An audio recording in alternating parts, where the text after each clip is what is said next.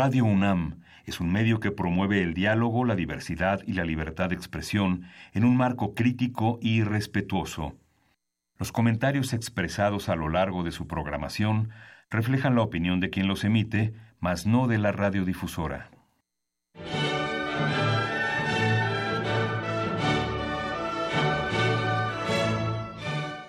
Diálogo jurídico. Derecho, cultura y humanismo. Programa a cargo del maestro Eduardo Luis Fejer.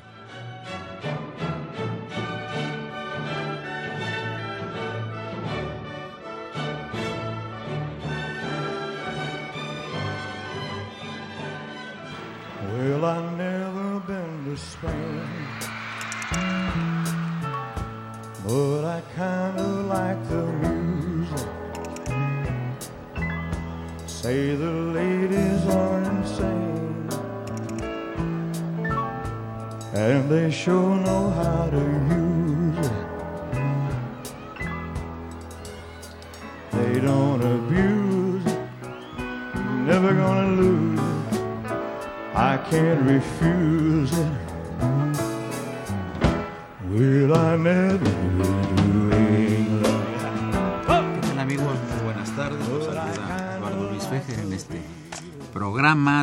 De año 2018. Muchas felicidades a nuestros radioescuchas. Muchas felicidades a nuestros amigos en cabina. El eh, padre Cronos, don Francisco Trejo, eh, Carlos Alberto Martínez Loza, distinguido gualteco, y por supuesto Raúl Ramírez, Raúl Romero y Escuti, el niño de la radio. Y pues un programa con un personaje que yo considero de lujo en nuestra Facultad de Derecho, distinguidísimo profesor de Derecho Administrativo, es el doctor Elías Huerta Psijas, quien es presidente de la Asociación Nacional de Doctores en Derecho, director general de la prestigiosa revista Foro Jurídico y también conduce el programa de radio Foro Jurídico que le ha puesto un, un término importantísimo que es el derecho al alcance de todos. Lo, lo, transmites tú como a las 10 de la noche, ¿verdad? Sí, el programa, bueno, primero que nada, muchas gracias por la invitación, eh, eh, querido maestro y colega. Y, y, es un placer nuevamente estar aquí en, en tu programa y sobre todo con, saludando a tu auditorio. Te agradezco pues el, la introducción. Y sí, eh, hemos tenido la posibilidad ya por algunos años, nos dan un espacio en, en Radio Centro, en, específicamente en Radio Red, para todos los miércoles de 10 a 11 de la noche, transmitir en vivo el programa Foro Jurídico, el derecho al alcance de todos, claro. en el que como en, en tu caso, pues con tu auditorio, no es un auditorio de abogados, de, de, de especialistas en restrictivo, derecho. No es restrictivo. Entonces tenemos que tratar de bajar los temas jurídicos, los temas del momento, al, al, al nivel de, de, concepción, de atención y de entendimiento del público en general, nada más de abogados. Por eso le llamamos así. Fíjate, Elías, este, que hace algunos días me encontré con un grupo de profesores de la Facultad de Derecho y me dijeron, ¿por qué no invitas a algún especialista en esta famosa ley de seguridad interior? Y yo recuerdo que tú habíamos platicado que tú habías participado en varios foros y que eres de las gentes que conoce esta ley que ha sido muy controvertida. En ocasiones, amigos del auditorio, pues se dan opiniones sobre ciertos temas sin llegar al fondo. Y el doctor Elias Huerta Psijas es un hombre serio, es un hombre respetable y es un jurista muy destacado que conoce el fondo de muchos, de muchos temas jurídicos y conoce a fondo este tema de la ley de seguridad interior. ¿Por qué tanta controversia, Elías Huerta Psija, sobre esta ley de seguridad interior, que seguramente la debe haber en otros países? Desde luego hay completamente eh, un tema de mucho presente sobre el concepto de la seguridad interior. El, el, tema de la seguridad nacional ha venido siendo un tema polémico, discutido, sobre todo después de la Segunda Guerra Mundial, de la instalación de Naciones Unidas, en fin. Y este tema que, que, no es de fácil comprensión, inclusive al lado de la Guerra Fría, en fin, ha venido derivando en una segunda categoría que es la seguridad interior. Y en nuestro país, y es algo que poco se analiza en esta discusión, quizá estéril a veces, es que nosotros tenemos un, un macroconcepto que es el de la seguridad nacional, que en el 2004, principios de 2005, ya se promulgó la ley de seguridad nacional. Una pregunta, ahí entra el asunto del terrorismo también. ¿verdad? También, desde luego, todo lo que tiene que ver con la defensa de, de las fronteras, de la soberanía del Estado mexicano como tal, de su preservación y también la seguridad interior es un ingrediente de la seguridad nacional. Claro. Después tenemos en el 2008, en la gran reforma de seguridad y justicia del 2008, que por primera vez desde la, desde la Constitución tenemos ya la definición de lo que es seguridad pública. Entonces tenemos los dos extremos, seguridad nacional, seguridad pública, con la incorporación del sistema de justicia penal acusatorio a nuestra Carta Máxima, a nuestra Constitución, y entonces había un concepto que estaba ahí en medio, que se ha venido analizando también en, los países europeos, que es el de seguridad interior. Y a mí, como un primer eh, comentario, te diría, me parece que esta ley, de entrada, llena un vacío jurídico político que había entre el macro seguridad nacional, el microseguridad pública, que es una función que, como lo establece la Constitución, compete a las fuerzas de seguridad pública, al Ministerio Público, tanto federal como locales, y que tiene que ver con la defensa de la integridad, la vida, el patrimonio de los habitantes. Entonces, el concepto de seguridad interior, que está previsto en la Constitución desde 1917 y que tiene que ver y viene hilvanado en la fracción sexta del artículo 89 como facultad del presidente de la República de poder disponer de las Fuerzas Armadas bajo su discreción, está vinculado a la seguridad nacional. Entonces, bueno, este sería un, primer marco conceptual de por qué se hace necesario, en una vertiente mundial, no nada más local, regular actividades de Fuerzas Armadas en materia de seguridad interior. Eh, como tú, hay ejemplos en, en, varios países, ¿no? Entonces, tenemos seguridad nacional, seguridad interior y seguridad pública. Así es, esa sería la gradualidad, porque la seguridad nacional, insisto, tiene que ver con la defensa de la soberanía, de las fronteras, del mantenimiento de las instituciones fundamentales de la República, la seguridad eh, pública tiene que ver con lo que ya comentamos, y ya hay un espacio ahí que tiene que ver con otros aspectos, que es lo que se pretende regular con, con esta ley. Y yo te diría que de buena o de mala fe, yo quiero presumir que la gran mayoría es de buena fe, se ha, donde, se ha dado un falso debate, que es lo que yo quisiera, si me lo permites hoy. Es el motivo exponer. de la invitación. Pero decirte, tú dices, bueno, ¿y por qué se ha hecho tan polémico en este momento? Sí. Pues por la simple razón que estamos frente a un proceso electoral el más competido, el más debatido, el más complejo de la historia eh, moderna de México y que todo se tiene que ir por ese cariz. Entonces, los legisladores de los partidos políticos de oposición, por decir al gobierno federal, porque ahora la oposición, pues en muchos ya el PRI es oposición, ¿no? Ya hay una verdadera competencia electoral en el país. Entonces, mucha gente ah, quiere abonar a este caldo de cultivo preelectoral o ya electoral, estamos, y, tratan de meter ruido para, para tratar de desprestigiar una institución que paradójicamente es en la que más confianza tienen los habitantes del país, que son las Fuerzas Armadas. Fíjate, fue muy, muy este, paradójico. Yo le di seguimiento hasta altas horas de la madrugada al debate en el Senado, que todos los, casi todos los senadores que participan en el Senado usaron la tribuna, todos iniciaban sus eh, intervenciones eh, agradeciendo a las Fuerzas Armadas su trabajo, su lealtad, y después los que estaban en favor del dictamen, pues finalmente continuaban con ese, con ese nivel de agradecimiento, diciendo que esta es una ley para organizar la gran desorganización que existe en este tema de seguridad interior. Y los de los otros partidos que estaban en contra, empezaban dándole las gracias así y después a pegarles que, que el país está militarizado, que violan derechos humanos, en fin. Entonces la verdad es que Yo creo que las instituciones, las Fuerzas Armadas, hacen una gran labor por, por el país y yo he tenido siempre la reflexión, decir, bueno, ¿y qué pasaría? Porque acusan, no, es que con esto se va a militarizar el país. La verdad es que la presencia de las Fuerzas Armadas en el país no podría ser mayor. Empezamos con la guerra declarada contra el narcotráfico por Felipe Calderón hace más de 10 años, con la intervención en tareas de seguridad pública de Fuerzas Armadas en cuatro entidades. Hoy tenemos en 27 entidades presencia, en todos los casos solicitados por los gobernadores. Y cuando les dicen regrésate a los cuarteles, la población es la que dice no, por favor no se regresen. Y en los casos que han estado en actividades de apoyo a, seguridad pública y se regresan, les piden que vuelvan a regresar a trabajar como es en Ciudad Juárez. Bien.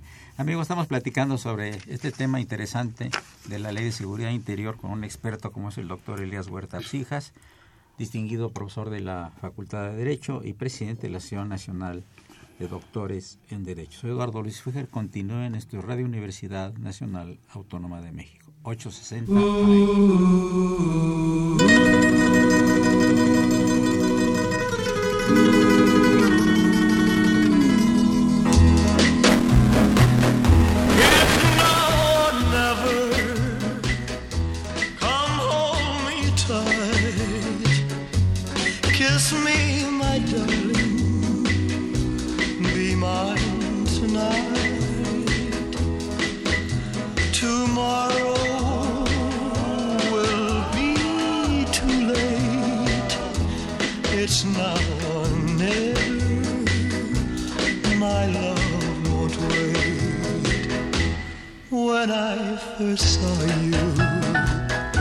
With your smile so tender. My heart was captured, my soul surrendered. I spent a lifetime waiting for the right time. Now that you're near, the time is here at last.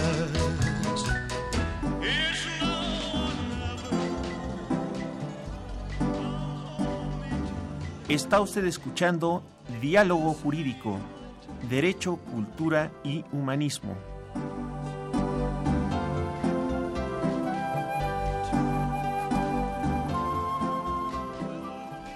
A través del 860 de AM. El alma mater del cuadrante.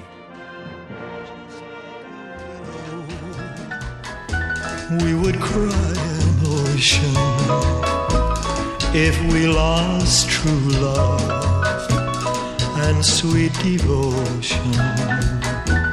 Your lips excite me, let your arms invite me.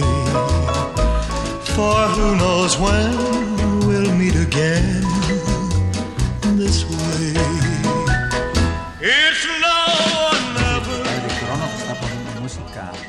Presley, ¿verdad? Porque es el aniversario del nacimiento de este personaje que cambió la historia de la música y de las películas y de muchas cosas. Yo creo que el maestro Elías Huerta no alcanzó, que era un niño seguramente, a oír de Elvis Presley. ¿Sí viste? ¿Alcanzaste a oír? Claro, bailamos rock and roll en Bailamos rock and roll todos, sí. Claro, con su música. Sí, sí. Y con sus videos escuetos que había entonces. Oye, ¿qué, ¿cómo han cambiado los tiempos o cómo hemos cambiado nosotros eh, en materia musical? No, pues yo creo que, que la sociedad se ha visto eh, rebasada por los temas de la tecnología, del, del Internet, ¿no? Ahora pues, es lo que preside todas las acciones de, de la vida humana, ¿no? Todas las facetas de la actividad humana pues, estamos vinculados a, a las eh, altas tecnologías, el uso de las altas tecnologías y del Internet fundamentalmente. Antes era más romántico el tema, ¿no? Fíjate que te iba yo a preguntar que por qué necesita México una ley de seguridad interior cuando estamos recibiendo una llamada del señor Jaime Chávez, es un asiduo eh, radio escucha, a quien le mandamos un saludo afectuoso, eh, que pregunta cuáles serían los beneficios palpables para el pueblo para el pueblo de México esta ley de seguridad interior. Creo que están conectadas las dos preguntas, ¿no? ¿Por qué necesitamos una ley de seguridad interior? Claro, mira, este, eh, la propia Suprema Corte de Justicia de la Nación y la inercia del país han determinado que cuando los fenómenos delincuenciales, por la delincuencia organizada fundamentalmente, se ven rebasadas las instituciones locales, pueden intervenir las Fuerzas Armadas en apoyo a las fuerzas civiles. Entonces, bueno, en primer lugar, porque es una ley importante, porque ya es imprescindible, ha sido tal el incremento nacional e internacional del fenómeno de la, de la delincuencia organizada, no hablemos narcotráfico, trata de personas, tráfico de armas y por ahí, por ahí nos vamos, que cada vez se hace más necesaria, se ha hecho más necesaria, indispensable, la presencia de las Fuerzas Armadas en apoyo a tareas a instituciones civiles. Y bueno, y no es un tema nada más de México. Tenemos, por ejemplo, ya criterios de la Corte Interamericana de Derechos Humanos que justamente defienden los derechos humanos a nivel regional, que ha plasmado en algunos criterios que sí es procedente, que sí es legal la acción de las Fuerzas Armadas en apoyo a, eh, gobiernos eh, locales, a gobiernos civiles, eh, respetando los derechos humanos. En eso estamos todos de acuerdo. Contra cierto tipo de delitos, ¿verdad? Claro, cuando hay temas de delincuencia organizada, fundamentalmente. básicamente. Que, son instituciones que nos rebasan, es decir, rebasan a las autoridades, no solamente las rebasan en, en poder de fuerza, en armamento, en tecnología, sino que los infiltran. O sea, tenemos casos, yo recuerdo hace unos tres años que un ex militar retirado, eh, que fue durante muchos años o algunos años el director de la policía de Acapulco, cuando él presentó su renuncia, dijo, bueno, es que yo me voy. Entonces alguien le preguntó, bueno, pero díganos cómo está el tema de la policía y la delincuencia organizada en, en Acapulco.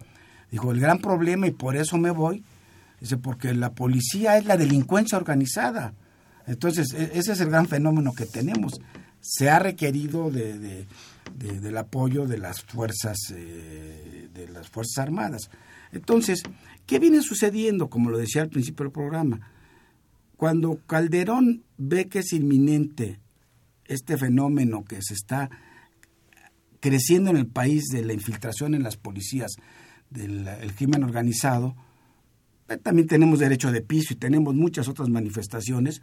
Entonces, saca en, su facultad discrecional, que es el artículo 89, que es el jefe máximo de las Fuerzas Armadas del presidente de la República, apoyar en tareas de seguridad pública al ejército. Empieza con cuatro estados. Insisto, hoy son 27 estados, o sea, prácticamente en todo el país. O sea, es un sofisma eso de hablar que con esta ley se va a militarizar el país, cuando tenemos presencia en puertos, en es militarización, es pues presencia. Es, apoyo, es apoyo. Entonces, ¿para qué sirve la ley de seguridad interior?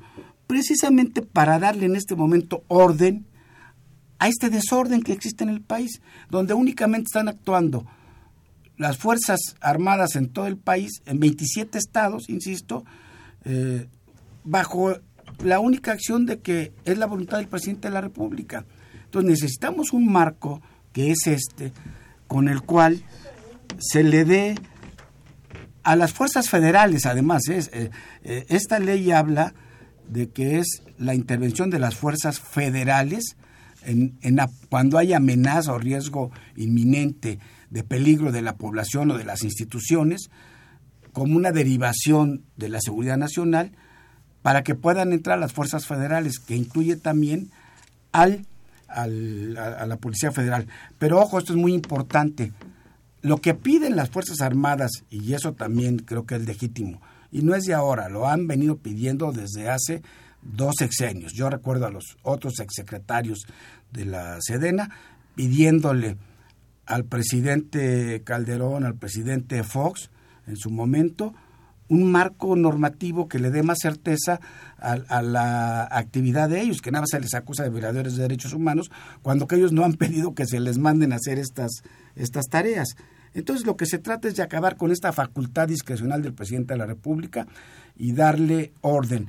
¿Por qué orden? Porque a partir de esta ley solamente podrán intervenir a solicitud expresa formal del presidente de la República o de los eh, congresos de los estados, en sus ausencias de los gobernadores, para que puedan intervenir en, apoyo de estas autoridades a través de una declaración de seguridad interior, que se tiene que hacer una petición fundada y motivada, como decimos los abogados, decir por qué se requiere la presencia de las fuerzas federales, si es suficiente la policía, eh, la policía federal, o si es necesario que sea él y también las fuerzas armadas para intervenir en un estado o en una, un municipio, en una determinada del país, y se haga a través de esta declaratoria que tiene que ser además previo el, el, el, análisis del Consejo de Seguridad Nacional y que tendrán 72 horas para emitirse con una vigencia de un año, improrrogable, y solamente podrá prorrogarse si persiste la amenaza que le dio origen y en todo caso el presidente de la República podrá solicitar que permanezcan por el otro tiempo que precise esta declaratoria. Entonces, de esta manera se le está dando orden al desorden que existe actualmente en, en, esta materia. Y lo que es muy importante es que en el momento que se decrete esta declaratoria de protección a la seguridad interior, se le da aviso inmediatamente a la Comisión Nacional de los Derechos Humanos para que le dé seguimiento y también al Congreso de la, de la Unión a través de las comisiones de defensa y de las que son competentes de estas áreas del Congreso de la Unión y se publica en el Diario Oficial de la Federación. O sea, se le está dando orden a lo que hoy es un desorden. Es todo un procedimiento de acuerdo con el marco de la ley. Así es. E indudablemente las Fuerzas Armadas es las más respetables, las más respetables, definitivamente en la percepción y la realidad del pueblo de México. Son Así las más es. respetables en todos sentidos, ¿no? 100%. Fíjate, hay, hay, un tema importante. Yo he venido defendiendo estos temas. Quiero decirte que para aquellos que dicen que, que fue un albazo, que por qué tan rápido. No, este es un proyecto que tiene cuatro años. Yo recuerdo a principios del año pasado, del 2017, sí. cuando se presentó una nueva iniciativa por parte de una de las fracciones de, de la izquierda, se hizo una mesa de debates, unos foros en la Cámara de Diputados, que es la Cámara de, de origen de estas iniciativas. Había cuatro cuando, cuando sale este, este, este proyecto. Y yo participé como presidente de la Asociación de Doctores en Derecho en un debate público, en un foro, en la Cámara de Diputados, en el que participamos el abogado Juan Velázquez, el, otros especialistas, eh, Romero Apis, y, de los 10 o 12 que fuimos en, cuando menos en dos sesiones que yo estuve presente, salvo dos de diputados de partidos de oposición que no estaban de acuerdo y que decían que había que someterlo a mayor debate, análisis, todos estuvimos a favor de, que se aprobara esta ley. Yo sé que es una ley de 34 artículos, es una ley muy pequeña, muy sencilla y que yo, con las gentes que he podido debatir en la academia, en, los últimos dos meses, sobre todo a raíz de que se aprobó, le pregunto, ¿ya leíste la ley? Y es impresionante, pero el 80% de la gente no ha leído la ley. Es una ley de 34 artículos que todos los podíamos leer, aunque no seamos abogados, y nos podríamos dar cuenta que no es el monstruo que pretenden y que se va a militarizar el país. Al contrario, es darle un orden al desorden que existe y mayor certeza. Y déjame decirte que cuando se debatió en el Senado, que fue donde más ruido hizo, frente a las presiones que hubo de organizaciones de la sociedad civil, muchas de buena fe, pero otras también de mala fe o con este eh, carácter de electoral, eh, el Senado abrió debates y fueron los que quisieron ir. Fueron 10 gobernadores a defenderla. ¿Por qué? Porque ellos nosotros hemos pedido a, la, a las Fuerzas Armadas y qué bueno que se va a regular. Porque además, como lo establece la propia iniciativa, y en la propia ley se trata de darle orden también y responsabilidad a las policías locales, porque ¿qué ha venido sucediendo en los últimos 10 años? Viene el ejército, les ayuda y los gobernadores se desentienden de la seguridad eh, pública ya no refuerzan sus policías. ¿Por qué? Porque el ejército está interviniendo y los recursos que hay para eso los canalizan a otro lado. Amigos, vamos a pasar a la al siguiente segmento en unos minutos más. Les recuerdo que se encuentra con nosotros el doctor Ilias Capsijas, distinguido jurista y presidente de la Asociación Nacional de Doctores en Derecho. Es el 860, este Radio Universidad, y es el programa de la Facultad de Derecho. Gracias.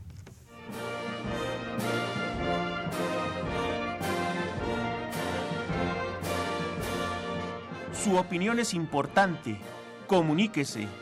Nuestro número 5536 8989. Del interior de la República 01800 5052 688.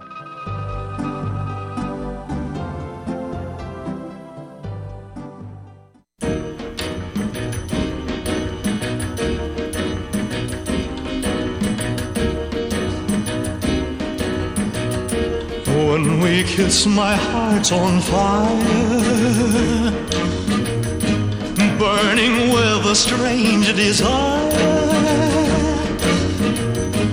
And I know each time I kiss you that your heart's on fire too. So, my darling, please surrender. All your love so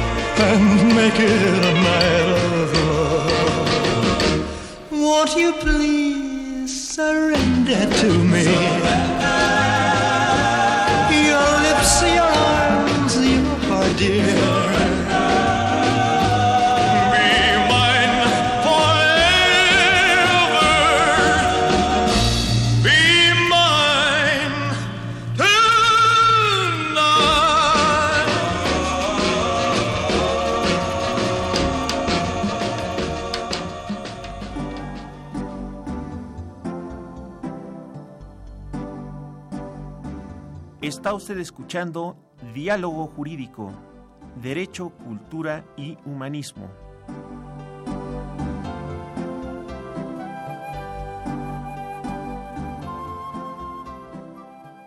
A través del 860 de AM.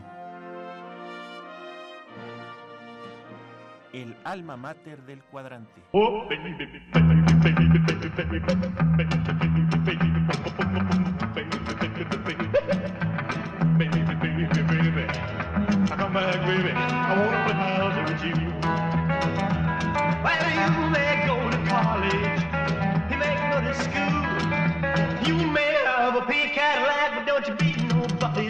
come back, baby, come, come back, baby, come. Come back, baby, I wanna with you. Tell you, baby, what I'm talking about. Come on back to me, little girl, so we can play some house. Baby, come come. Continuamos aquí con el programa, a pesar de la música esta que nos trajo el padre Cronos, ahora sí se desató el padre Cronos, es, un rockero de corazón, pero yo creo que es más aficionado a los Beatles, porque ha sido organizador y ha traído gente de Inglaterra y todo, que al rock and roll, pero no creo que no desprecia a ninguno de los dos. Le gusta al padre Cronos todo eso. Pues aquí estamos moviendo la Don cabeza y agitando las ver, melenas. Don Francisco Cos García eh, dice- manda este mensaje. Dice, en este país estamos con muchas leyes que no se cumplen. Debería haber una ley para que los funcionarios que no hagan su trabajo correctamente se les despida. ¿Qué opinas de esto?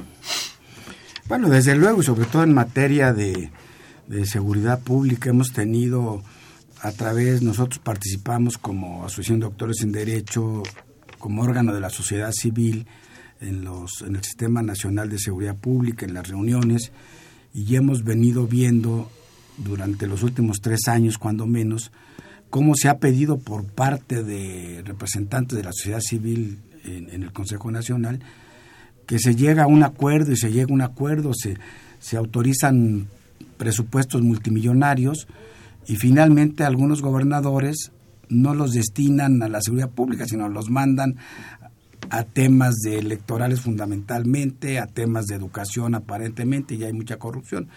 Y se ha insistido en que se fijen sanciones desde la ley del Consejo para que los quienes no cumplan con las con las instrucciones que se dan en el Consejo, los presupuestos que se dan, sean sancionados. Desde luego que este es parte del gran problema nacional que alimenta la corrupción y todo lo demás, que es la impunidad.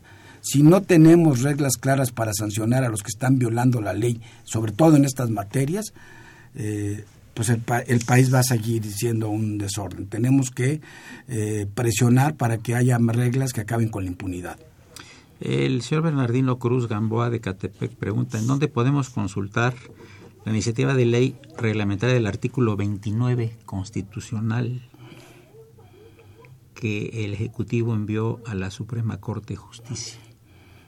No, no creo que, a ver, cualquier eh, disposición legal en este país, hoy con la tecnología de la, del Internet, si no lo tiene en su casa, en un teléfono, va a un café Internet que hay miles por toda la ciudad, y se meten eh, Cámara de Diputados, le- leyes federales, y ahí sale que cualquier ley la pueden imprimir ahí.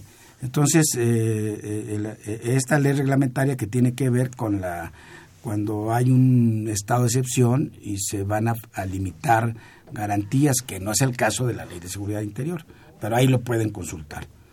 El señor Esteban Contreras felicita al programa, que muy buena música y desea un feliz año 2018 a todos los participantes. Eh, pregunta directa para el doctor Elias Huerta, del señor Eduardo Cruz de Iztapalapa, que siempre nos habla y a quien le mandamos un saludo. ¿Por qué razón fue quitada de la Constitución el punto que dice que la soberanía reside esencialmente en el pueblo y de cambiar su forma de gobierno?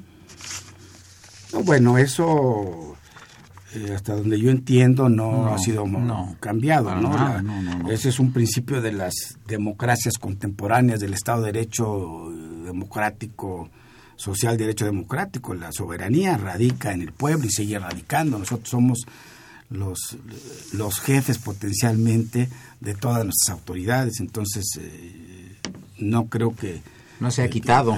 sea así, no, no se ha quitado. Sí, ¿no? no, Este, absolutamente así y, es. y- y más allá, en todo caso, es el pueblo el que tiene la, la prerrogativa de cambiar el, el sistema de gobierno, ¿no? Dice Liceo Avilés, manda saludos al programa y dice que respeta mucho lo que dice el doctor Elías Huerta, pero que no lo comparte porque la hora de porque la hora de la realidad, a la hora de la realidad dice que es distinto. ¿Tú qué opinas que si a la hora de la realidad no es distinto, Elías Huerta? Pues bueno, este, la verdad, eh, antes de contestarle, Sí. le, le, le aclaro con la constitución en la mano que el artículo 39 de nuestra Carta Magna sigue sosteniendo que la soberanía nacional reside esencial y originariamente en el pueblo. es la pregunta del Eh, era la pregunta. la persona de- anterior, sí. Y dice, y, y en cualquier momento puede cambiar este el orden de gobierno del pueblo. ¿no? Bien. Por lo que hace a la, a la pregunta, eh, esta segunda, bueno, la, la verdad es que ni- ninguna ley, ni la ley más perfecta, puede solucionar el, En ninguna parte del mundo. En ninguna parte, ¿no? Esa es un una cuestión de cultura, la legalidad, de niveles de Estado de Derecho que tengan las sociedades. No es eh, accidente que los estados más avanzados, donde hay mayor bienestar, los estados, sobre todo del norte de Europa, son los que tienen mayores niveles de respeto al Estado de Derecho. Entonces es una cultura de la legalidad, de respeto a las leyes. Ninguna ley, si no tenemos el respeto a las leyes, es suficiente. Esta ley de seguridad in- interior, que es una crítica que se ha hecho, desde luego que no es la panacea, es un intento por regular un acto que no está regulado. Y además, mira, aquí es muy importante con esta pregunta decir, si el presidente de la República tiene la discreción de poder decirle a las Fuerzas Armadas hacia dónde vayan, qué vayan y qué condiciones, me parece que en ámbito del gran competencia electoral, es más peligroso dejarlo a discreción del presidente de la República y de que se interviene más en un Estado que está gobernado por un partido diferente al suyo. Creo que esta ley da la posibilidad de que precisamente no quede a discreción del presidente, sino haya todo un procedimiento fundado, motivado, como lo dice la propia ley, que a la hora que se solicite la intervención de las fuerzas de las fuerzas federales, incluidas las fuerzas armadas, se tenga que fundar, motivar, poner cuál es la amenaza, por cuánto tiempo, qué áreas de insuficiencia tienen esos estados o esos municipios y también decir cómo se comprometen a poder revertir o solucionar esa desatención o esa amenaza que tienen en este momento. Entonces, bueno, pues por eso es muy importante un documento de este tipo que da más, más certeza. Estoy de acuerdo con él, no es la panacea. Con esto no vamos a arreglar ni la inseguridad pública ni tampoco vamos el gran incremento que hay de delincuencia organizada. Pero es una vía para darle eh, orden sobre todo la participación de las Fuerzas Armadas y de las Fuerzas Federales en estas tareas de seguridad interior. Me parece muy interesante. ¿Qué otra cosa quieres abundar del tema que estamos? Mira, yo creo que es muy importante decir que cuando se dio este debate muy fuerte en el Senado, eh, los senadores de las Comisiones Unidas de Derechos Humanos, de Gobernación, de estudios legislativos, los que participaron en este dictamen, eh, atendieron a todas estas este, inquietudes, vinieron los, vinieron los gobernadores, vinieron los representantes de la sociedad civil, vinieron los representantes de la Secretaría de la Defensa del Jurídico a, defender el, el, porqué de su, de su propuesta. Y al final de cuentas se reformaron seis artículos de como venían de la Cámara de de la Cámara de Diputados. Y yo insistiría en tres temas, eh, sobre todo la inquietud de decir, es que se van a violar más los derechos humanos. Y, bueno, yo diría que, esto no es así porque el artículo segundo de esta ley Está, y, y, gracias a estos reclamos, exigencias que hicieron los organismos de la sociedad civil, se modificaron estos artículos para quedar como están ahora en el sentido de que todas las acciones y procedimientos que se establecen en, en, la ley eh, tendrán que eh, hacerse bajo la consideración del respeto a los derechos humanos en todo el territorio nacional, así como prestar auxilio y protección a las entidades federativas y a los municipios que presenten riesgos. Y el artículo 7 concretamente dice, los actos realizados por las autoridades con motivo de la aplicación de esta ley deberán respetar, proteger y garantizar en todo momento y sin excepción los derechos humanos y sus garantías. O sea que hay una declaración expresa en dos artículos donde se obliga. Y por otro lado, se agregó también que en cuanto se emite esta declaratoria de protección que es el documento que le da origen a esta intervención formal del ejército, inmediatamente se le notifica a la Comisión Nacional de los Derechos Humanos para que esté atenta y déle seguimiento. Interesante. Y al, y, al, y, al, y al Congreso de la Unión, donde está la representación política nacional, para que le estén dando seguimientos. ¿Qué mayor garantía de que se van a estar atendiendo a que no se violen los derechos humanos, que también debo decir toda, alguna cosa pragmática. Lamentablemente, por la, la falta de cultura de la legalidad de nuestro país, pues somos un pueblo que no está educado a respetar los derechos humanos. Somos un pueblo que desde la familia discrimina, que, que, que, somos machistas, que no respetamos la, la, condición como pueblo, como cultura. Entonces, pues no podemos pretender que con una ley o sin ella todas las autoridades de este país, sean militares o no sean militares, van a respetar los derechos humanos. Eso es algo que tenemos que trabajar desde nuestros hogares, mi querido Luis. Guadalupe Contreras pregunta al invitado que cuál ley cree que no se cumple en la Ciudad de México y qué sugiere usted para una nueva ley en la Ciudad de México para beneficio de los ciudadanos. Bueno, yo diría que en el país, incluida la Ciudad de México, la, la ley que muchas veces no se cumple es la Constitución, por desgracia. Estamos en una lucha permanente, en una cruzada, porque se respete la Constitución, porque todas las autoridades respeten la Constitución. Por eso cada vez tenemos más juicios de amparo, que es donde se, se, pueden impugnar lo- los actos de las autoridades que violan nuestros derechos humanos en todas las materias. Yo diría que ahora tenemos una constitución en la Ciudad de México que con sus eh, como leyes ninguna es perfecta, es un paso muy grande para poder ir más adelante. ¿Cuál ley es la que menos se respeta? Pues hay muchas en materia de construcción, sobre todo en materia de eh, cívica y de policía. Seguimos teniendo un gran problema, por eso también así en este eh, eh, en esta comparación que podríamos hacer que los militares, el ejército, las fuerzas armadas son la institución más prestigiada y que más quiere la población, los más desprestigiados son los policías. ¿Por qué? Porque ahí eh, hay falta de cumplimiento a sus deberes y a la ley del, de, a los reglamentos de policía y buen gobierno. Nuestro habitual radio escucha, el licenciado Áviles, llama nuevamente y dice, agradece que se haya mencionado su comentario. Y agrega lo siguiente, y que nos preparemos para lo que viene y hacer valer el Estado de Derecho conforme al artículo 39 constitucional. El Estado de Derecho no es otra cosa más que la igualdad ante la ley. Habla también el señor Charlie Luna, que manda felicitaciones al programa, que desea un feliz año a todos los presentes, particularmente al niño héroe de la radio, nuestra de producción, Raúl Romero Escutia. Lo mismo lo hace con el señor eh, Francisco Trejo, que es nuestro Muchas gracias, señor Charlie Luna, por su comentario. Llegamos a la penúltima parte del programa. Les recuerdo que se encuentra el prestigioso jurista, presidente de la Asociación Nacional de, Doctores en Derecho, el doctor Elías Cisas. Muchas gracias.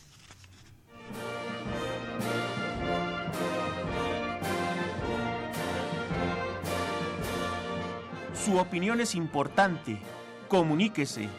Nuestro número 5536 8989. Del interior de la República 01800 5052 688.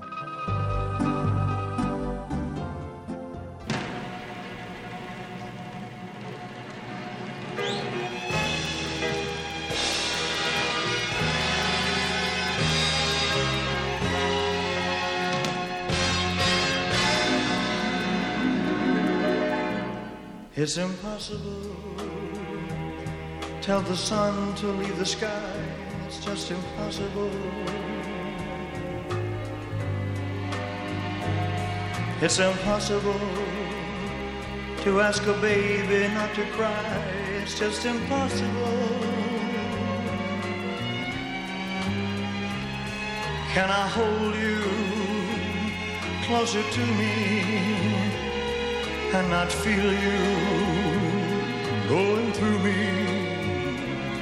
But the second that I never think of you, oh, how impossible. Can the ocean keep from rushing to the shore? It's just impossible. If I had you, could I ever ask for more? It's just impossible. And tomorrow, should you ask me for the world, somehow I'd get it. I would sell Llegamos a la parte final del programa. Tenemos una llamada del licenciado Raúl Bell de la calle Canario, Colonia Capula, que felicita al programa. Muchas gracias, licenciado Bell. Seguimos eh, platicando con el doctor Elías Huerta Psijas en esta última parte del programa de la Facultad de Derecho.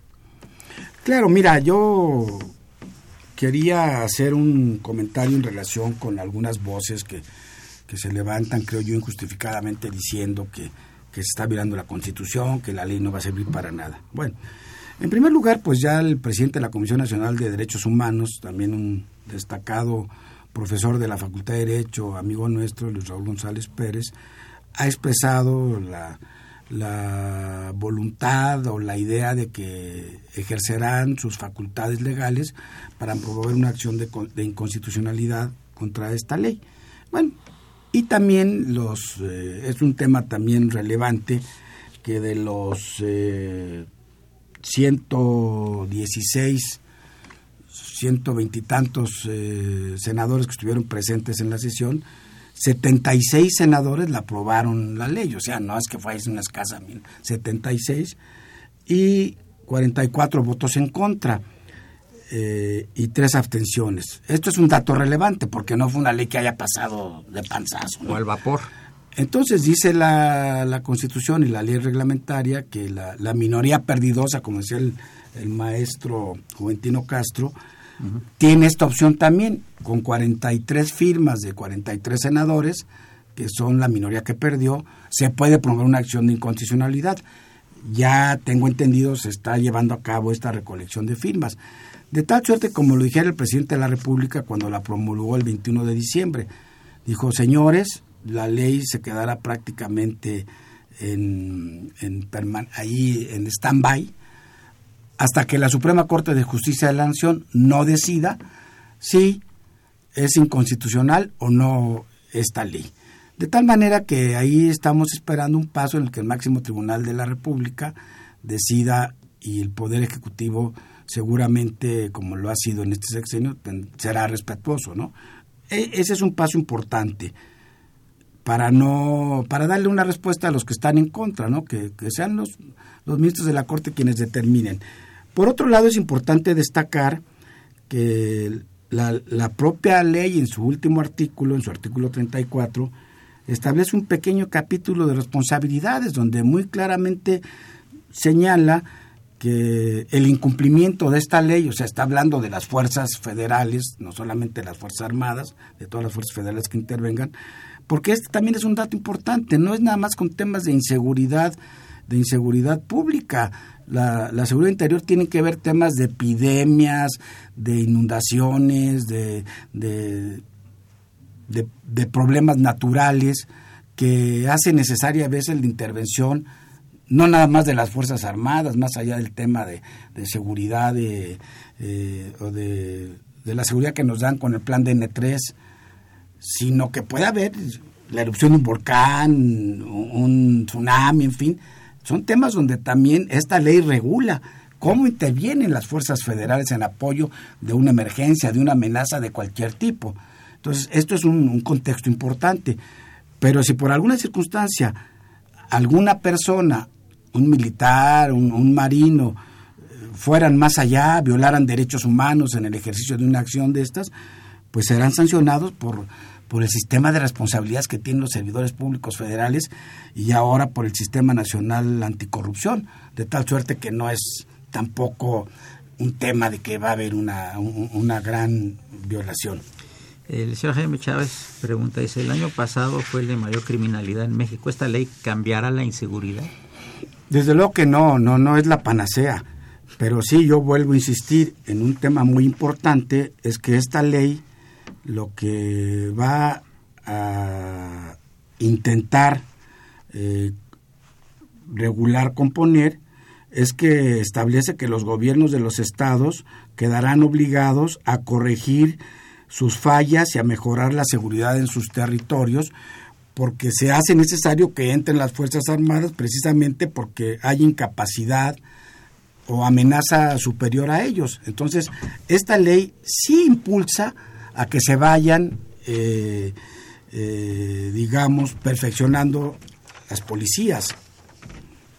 Es una obligación a los gobernadores también, que no la tenían antes. Claro. Eh, Gabriela Sotro, Sotres de Interlomas, felicita al programa de lo jurídico. Muchas gracias, señorita Gabriela Sotres.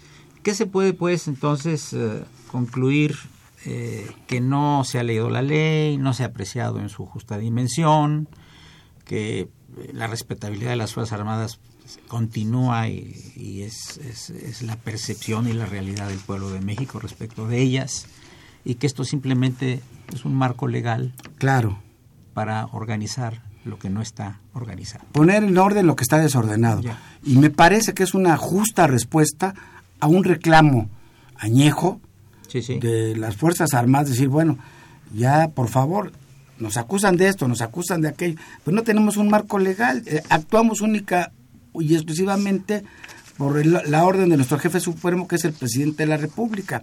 Ahora me vas a dar un marco legal para, para actuar.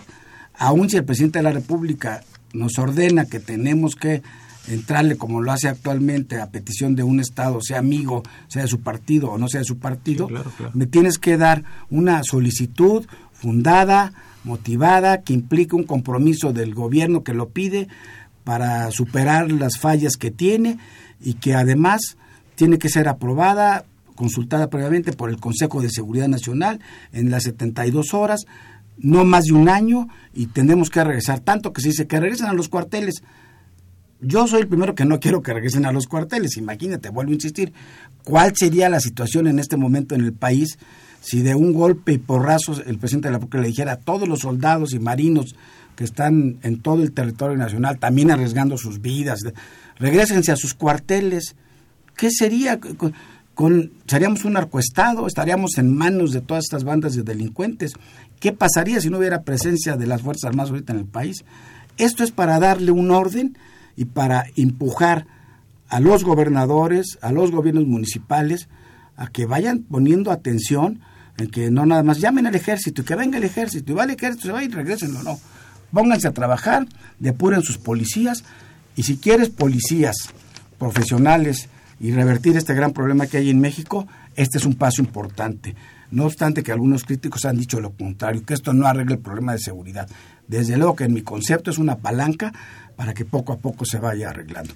Y finalmente te diría que también lo, lo, incorporó en esta discusión, en nuestro debate del Senado, el quinto artículo transitorio, que dice a partir de que la ley entre en vigor, que ya entró, tienen seis meses para todos aquellos estados en los que hay eh, presencia de, de las Fuerzas Armadas, que son en 27, en la gran mayoría, este, hagan su solicitud de declaratoria de, de protección de seguridad interior para que se ajusten a esta legalidad y no esté nada más porque el presidente es mi compadre, es mi amigo. Entonces creo que eso es muy importante, es poner orden al desorden. Muchas gracias, Elías Huerta Cijas, doctor en Derecho y presidente de la Asociación Nacional de Doctores en Derecho, director de la muy prestigiosa revista Foro Jurídico y conductor del programa de radio Foro Jurídico que pasa a las 10 de la noche los todos los días. Todos los miércoles. A todos los miércoles.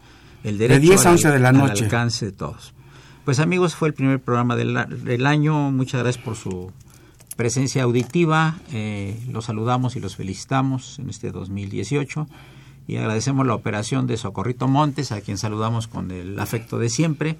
La imagen siempre grata de don Francisco Trejo, que hoy nos iluminó con Armando Manzanero, que estaba, eh, de- este, con Elvis Presley, que estaba cantando a Armando Manzanero, ¿verdad? Ni más ni menos, perfecto.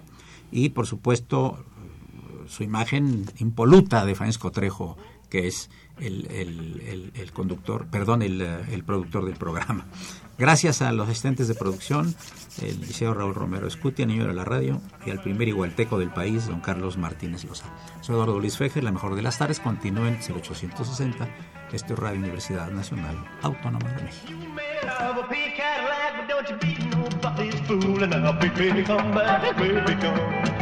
Come back, baby, come. Come back, baby, I wanna play house with you. Listen, let me tell you, baby, what I'm talking about. Come on back to me, little girl, so we can play some house. And now, baby, come back, baby, come. Come back, baby, come. Come back, baby, I won't play house with you. All in the house, yeah.